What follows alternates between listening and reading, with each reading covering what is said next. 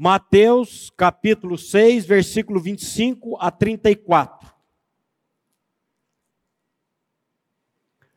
Por isso vos digo: não andeis ansiosos pela vossa vida, quanto ao que haveis de comer ou beber, nem pelo vosso corpo, quanto ao que haveis de vestir. Não é a vida mais do que o alimento, e o corpo mais do que as vestes? Observai as aves do céu, não semeiam, não colhem, nem ajuntam em celeiros. Contudo, vosso Pai celeste sustenta. Porventura, não valeis vós muito mais do que as aves? Qual de vós, por ansioso que esteja, pode acrescentar um côvado ao curso da sua vida? E por que andais ansiosos quanto ao vestuário? Considerai como crescem os lírios do campo. Eles não trabalham nem fiam. Eu, contudo, vos afirmo que nem Salomão, em toda a sua glória, se vestiu como qualquer deles. Ora, se Deus veste assim a erva do campo, que hoje existe e amanhã é lançada no forno, quanto mais a vós outros, homens de pequena fé? Portanto, não vos inquieteis dizendo: que comeremos, que beberemos, ou com que nos vestiremos? Porque os gentios é que procuram todas estas coisas pois vosso Pai Celeste sabe que necessitais de todas elas. Buscai, pois, em primeiro lugar o seu reino e a sua justiça, e todas estas coisas vos serão acrescentadas. Portanto, não vos inquieteis com o dia de amanhã, pois o amanhã trará os seus cuidados, basta ao dia o seu próprio mal. Vamos orar? Pai, estamos debaixo da tua santa palavra.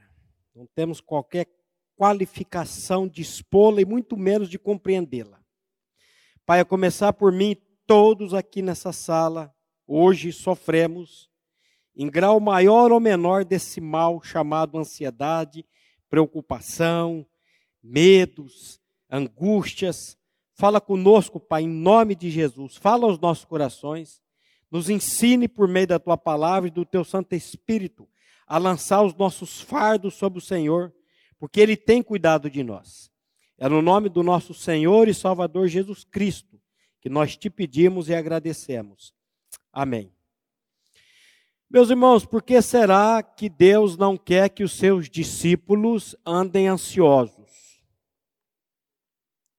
Por que será que Deus não quer que os seus discípulos andem inquietos, preocupados.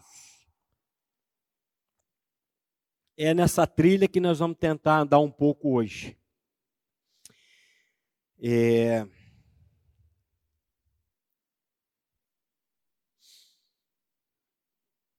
Eu tenho aqui duas definições de ansiedade. A primeira é a seguinte: o que é ansiedade? A ansiedade é uma resposta da nossa alma aos estímulos do meio, das circunstâncias que são assumidas por nós como ameaças, perigos, quer sejam reais ou não. Porque o grande problema hoje da ânsia, o que é a ansiedade? O que é a preocupação? O nome já fala. Você é uma pessoa muito ansiosa? Eu sou. Eu tenho algumas ansiedades que são complicadas.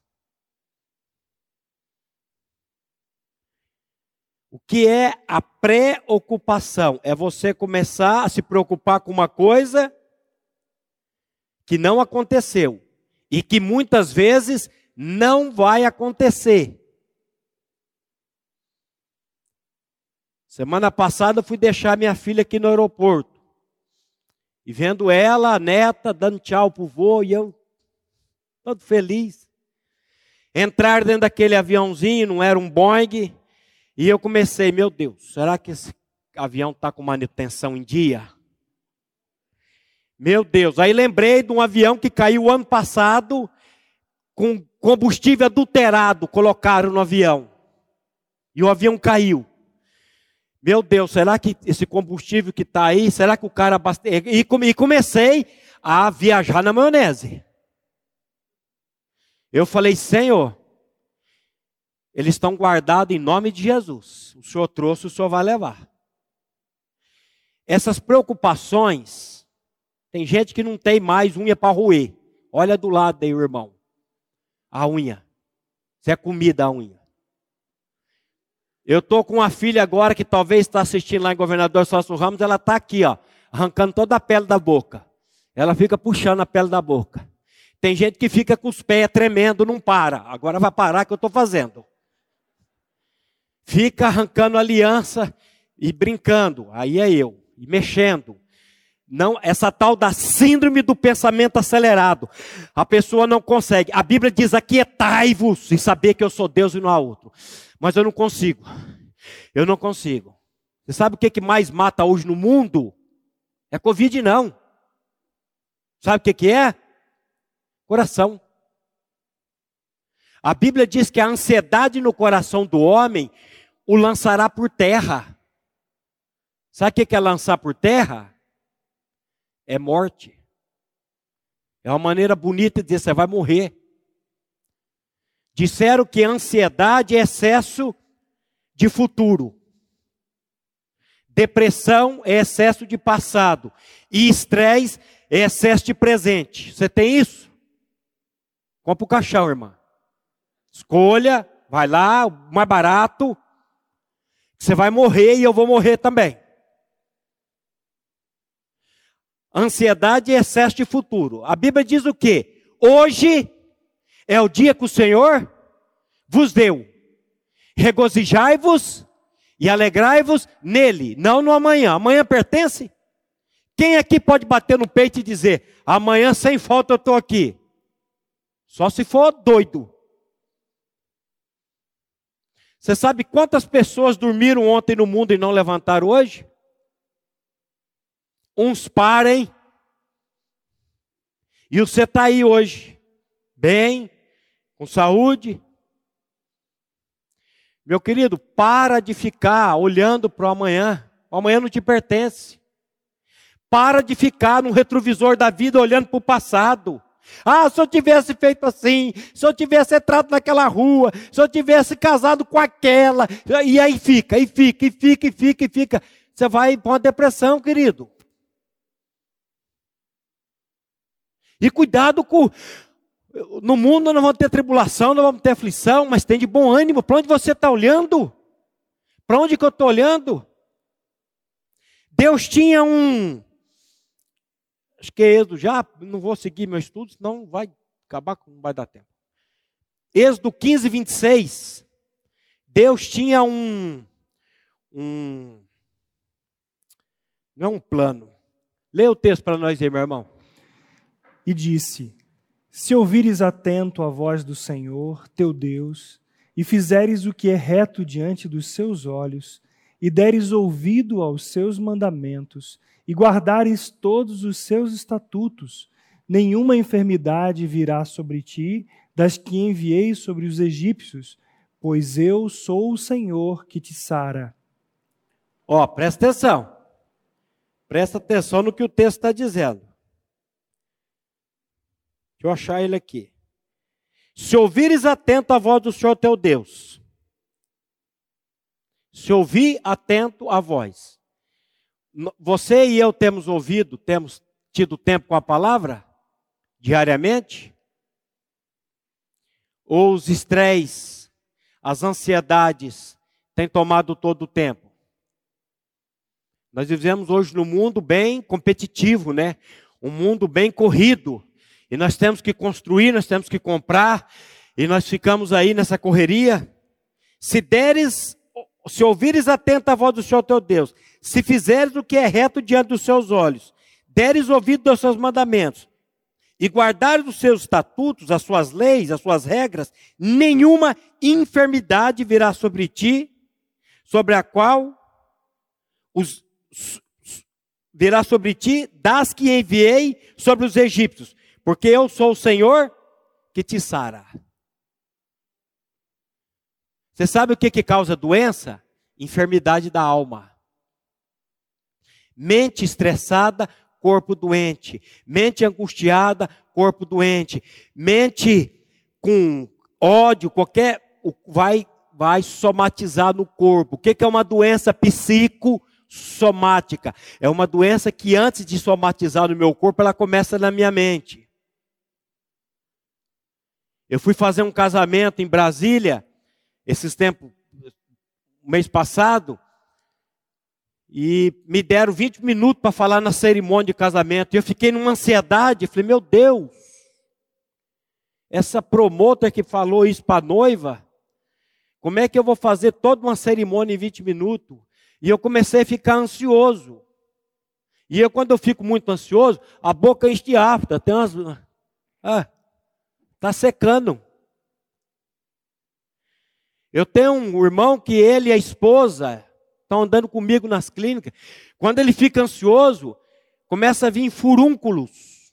Vários. Tem gente que começa com doença de pele. Tem gente que começa com taquicardia. Tem uma série de coisas que vai causando isso. Essa, essa, essa, esse controle que nós queremos de todas as circunstâncias. Solta o cabo da anal, bota os remos nas mãos e navega com fé em Jesus. Então tu verás que bonança se faz, pois com ele seguro estás soltar o cabo da nau, botar o remo na mão e confiar nele. Ah, não, eu tenho que estar no controle de alguma coisa. Ô mãe, entrega esse filho problemático para o Senhor. Entrega esse marido que larga a roupa jogada todo dia lá. Parece que houve um arrebatamento na casa, porque fica lá, parece que. Entrega essa miséria para Deus e fala: Senhor, quebranta esse coração aí. Bota um espinho na carne desse marido aí para ele mudar, para ele sair do jeito que eu quero. Porque se ele não for do jeito que eu quero, eu vou ficar. E aí, aí vai o estômago velho, vai dar problema. Aí vai vir problema no coração. Já ouviu falar de doença autoimune? Já? Tem algumas doenças autoimunes aí, psoríades, vasculite, tem várias doenças autoimunes aí. O seu organismo produz, sabe para quê? Para quietar o ser. Porque você não para. Agora Deus está dizendo: se vocês ouvirem a minha voz, se vocês ouvirem os meus mandamentos, nenhuma enfermidade virá sobre ti. Então Deus tinha um princípio. Ele dizia, as pessoas faziam e o resultado acontecia. Esse princípio para mim não mudou. Deus está dizendo coisas na palavra dele, como que você e eu estamos reagindo ao que Deus está dizendo, é o resultado. Não andeis ansiosos de coisa alguma.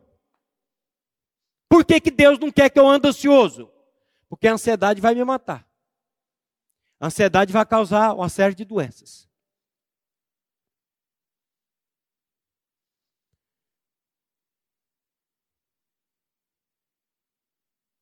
Por que, que Deus mandava o menino ser circuncidado ao oitavo dia?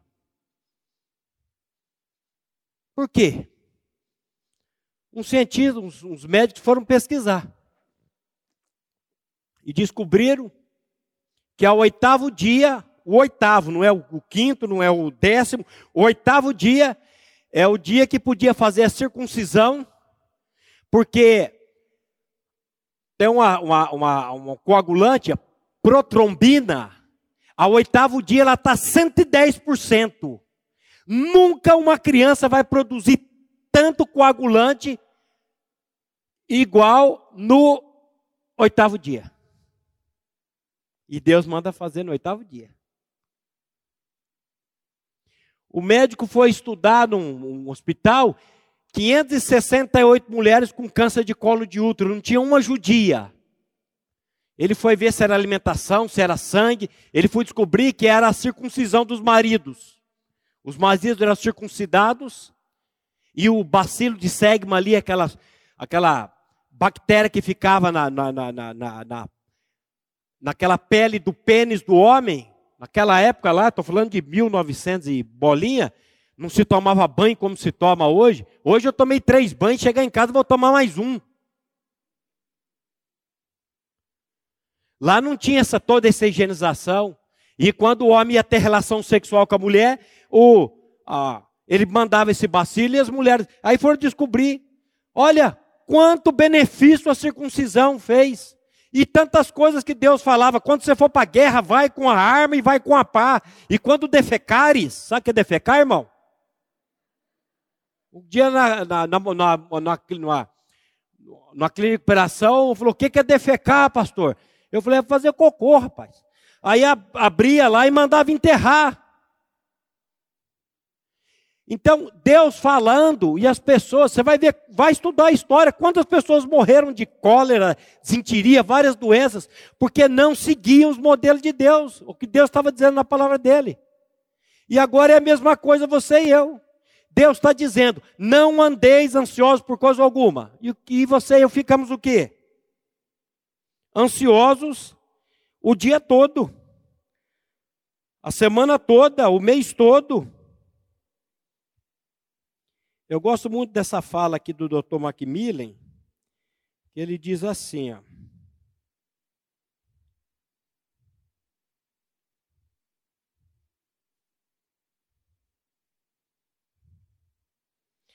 Deixa eu ler a segunda definição de ansiedade. O que é ansiedade?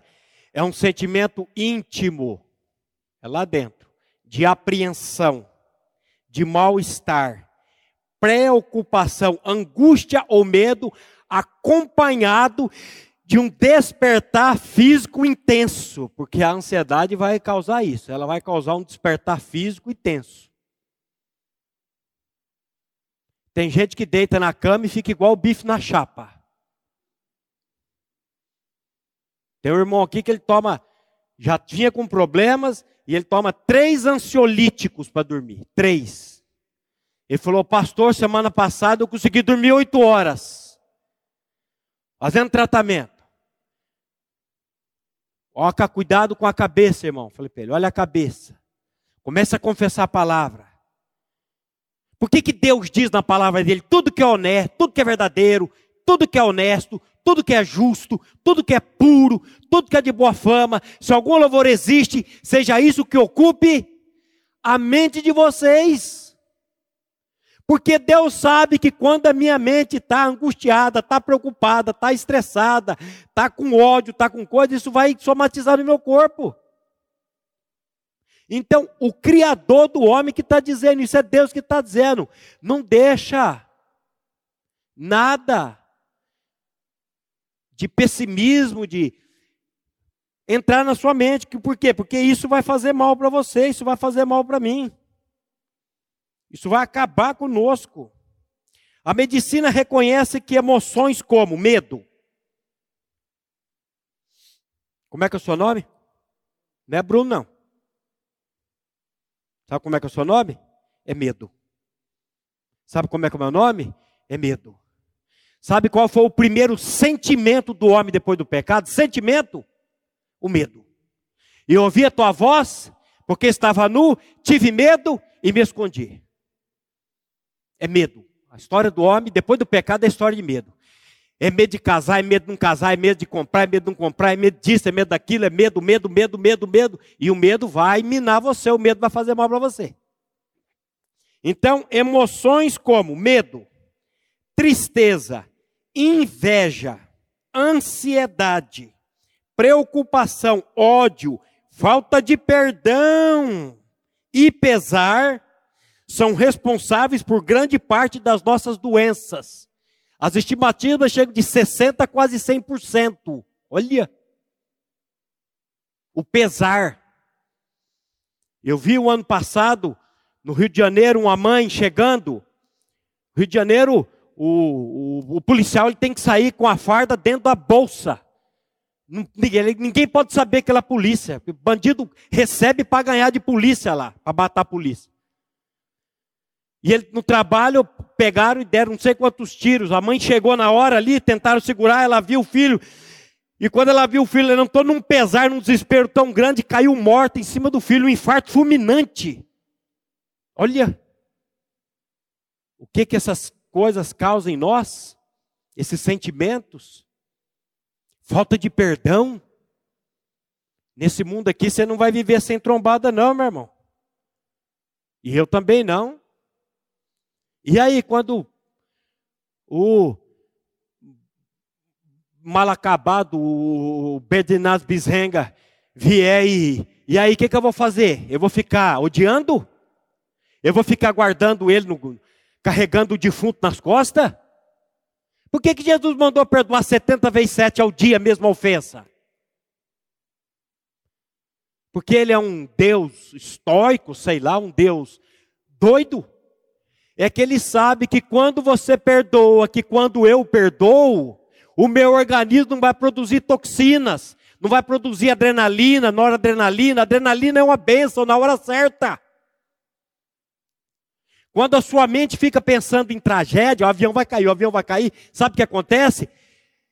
O, o cérebro não sabe se é real ou se não é real, ele começa a injetar adrenalina. E você sai dali adrenalina. Tem gente que tem, tem o corpo todo retecido, sabe, duro.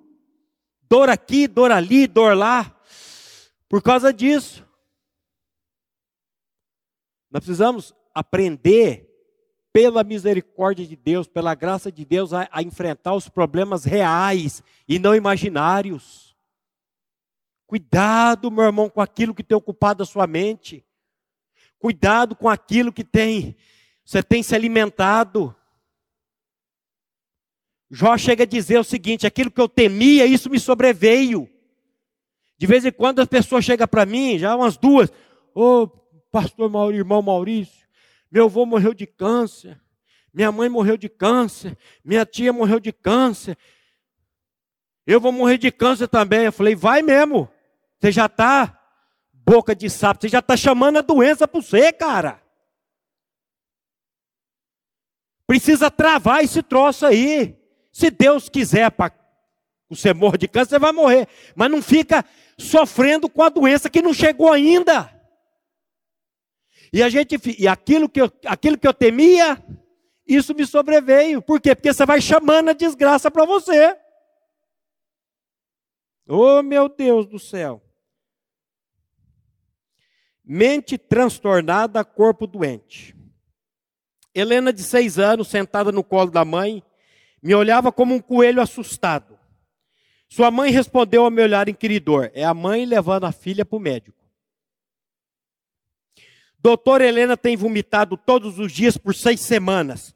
Quase tudo que lhe dou é vomitado. Ela começou depois do dia do trabalho. Foi bem no dia em que Helena começou a frequentar a grande escola central, com centenas de novos e estranhos rostos.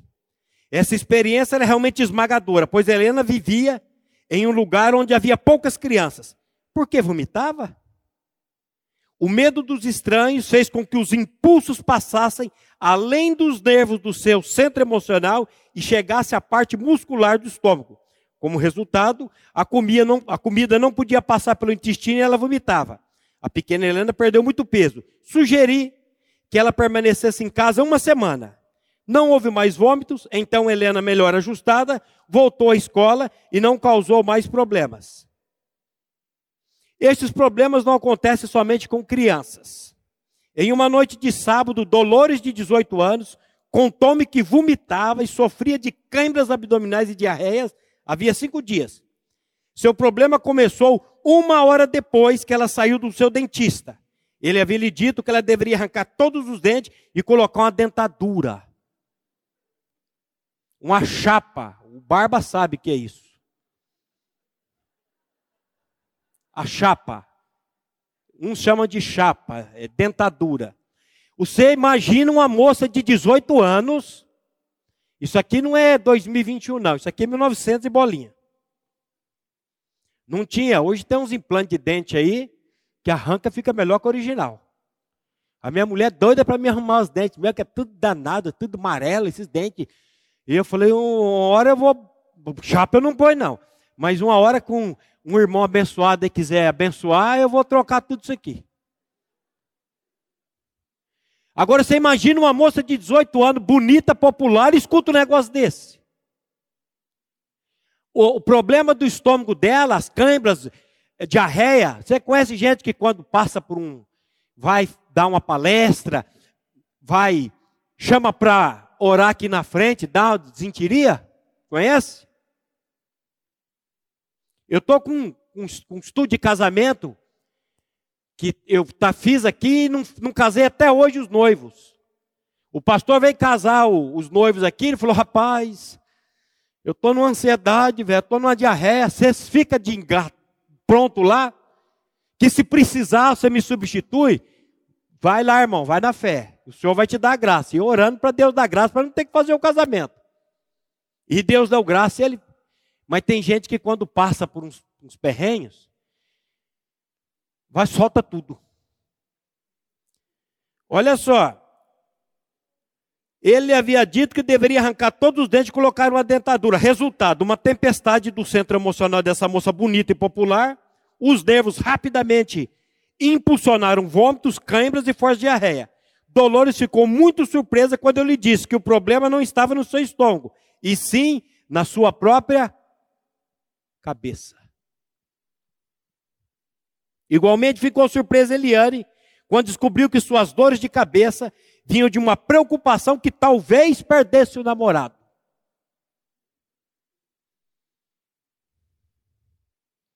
Guilherme descobriu que não era o seu dever de escola que lhe dava asma, e sim a sua própria atitude de queixa contra ele.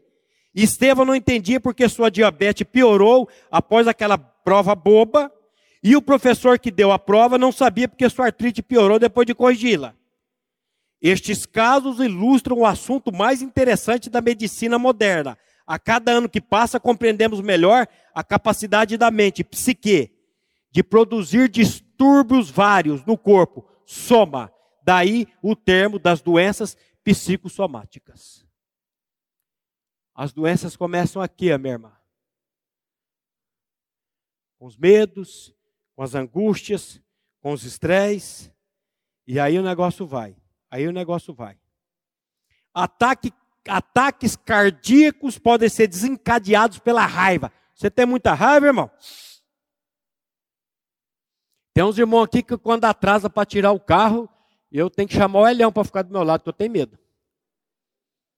O cara, como diz o chaveiro amigo meu, rapaz, o cara está cuspindo marimbondo. Raiva faz mal, irmão. Por que, que a Bíblia diz assim? Em tudo dai graças. Já parou para pensar? Por que, que a Bíblia quer que eu dê graça por tudo? Porque quando eu estou dando graça, sabe o que, que vai acontecer? Vai bloquear tudo isso. Tem uma parede aqui que bloqueia para o fundo ali? Tem como eu ir para lá? Não tem. Ó. Aqui, ó. A gratidão é o bloqueio de todas essas doenças. O louvor, a gratidão. Começa a louvar. Comece a agradecer. Você vai ver o que, que vai acontecer com a sua vida. Você vai ver o que, que vai acontecer com a sua saúde. Vai começar a melhorar. Então, ataques cardíacos podem ser desencadeados pela raiva em todos os graus. Depressão e ansiedade. A ansiedade, escuta aqui. A ansiedade coloca mais estresse sobre o coração do que qualquer outro estímulo, incluindo exercício físico e fadiga. A tensão emocional invisível da mente pode produzir mudanças consideráveis visíveis do corpo, tornando-as sérias e fatais. No começo do século, as bactérias eram o centro da atenção. Agora, a tensão mental é o centro. Eu tenho algumas vezes falado com esse assunto com os adolescentes sobre suicídio, porque são três degraus ansiedade, depressão e o suicídio. Ninguém faz uma loucura. Começa com ansiedade, não é tratada essa ansiedade. Essa ansiedade pode vir para uma depressão. E essa depressão, se não for tratada, infelizmente pode levar uma pessoa ao suicídio. Agora, para onde que você está olhando e para onde que eu estou olhando? Para onde que é para nós olharmos? O que, que o escritor aos Hebreus diz? Olhando firmemente, fixamente para Jesus, o autor e o consumador da nossa fé. O que que, Bíblia, o que, que Pedro, como diz o, o, o nosso professor lá, o Pedrão, o que, que o Pedrão diz? Pedrão não, o Espírito Santo através de Pedro, lançando sobre ele toda a vossa ansiedade, porque ele tem cuidado, ele tem cuidado de você, ele tem cuidado de mim. Tem hora que eu não quero deixar ele cuidar. Aí eu me, me arrebento. Aí o Senhor, olha aqui. Então, lançando sobre ele toda a nossa ansiedade, porque ele tem cuidado de vós. Ele, vai, ele cuida. Lança o teu fardo sobre o Senhor e ele te susterá. Ele jamais vai deixar que o justificado seja abalado. Agora, qual que é o nosso problema, para a gente encerrar? Nosso problema começa lá em Oséias. O meu povo está padecendo porque lhe falta o conhecimento. Conhecimento do quê?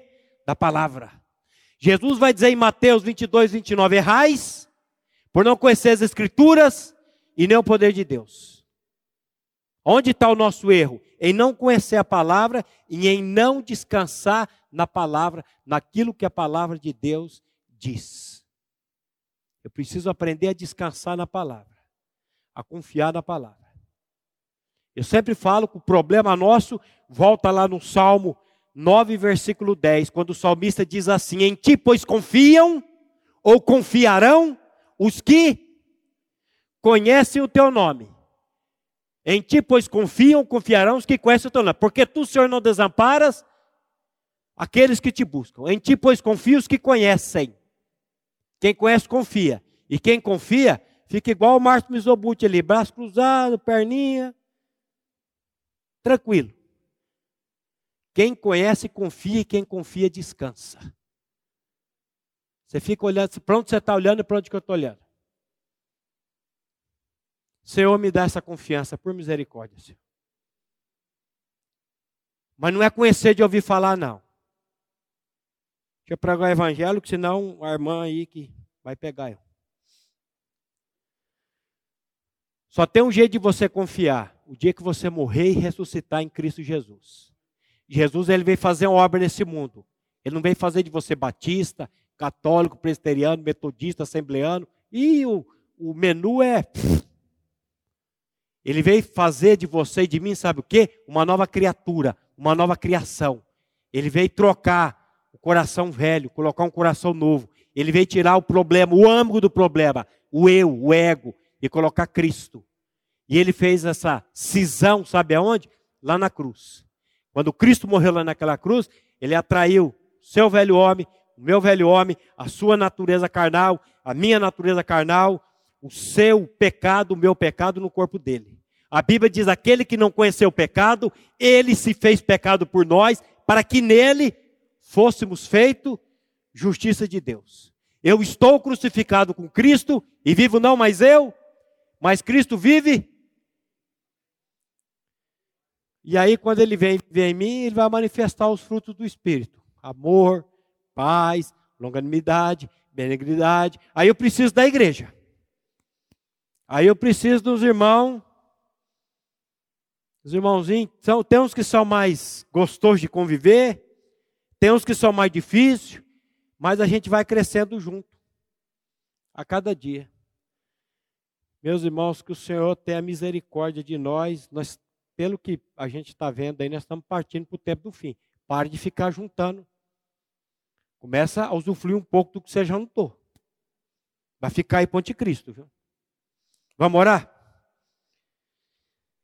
Pai, nós, mais uma vez, nos rendemos diante do trono da tua graça, pedindo, Pai, que o Senhor venha tratar com a tua igreja, tratar com o teu povo. Tira de nós, Pai, toda essa ansiedade. Tua palavra diz para nós não andarmos ansiosos, não nos diz para não ficarmos ansiosos.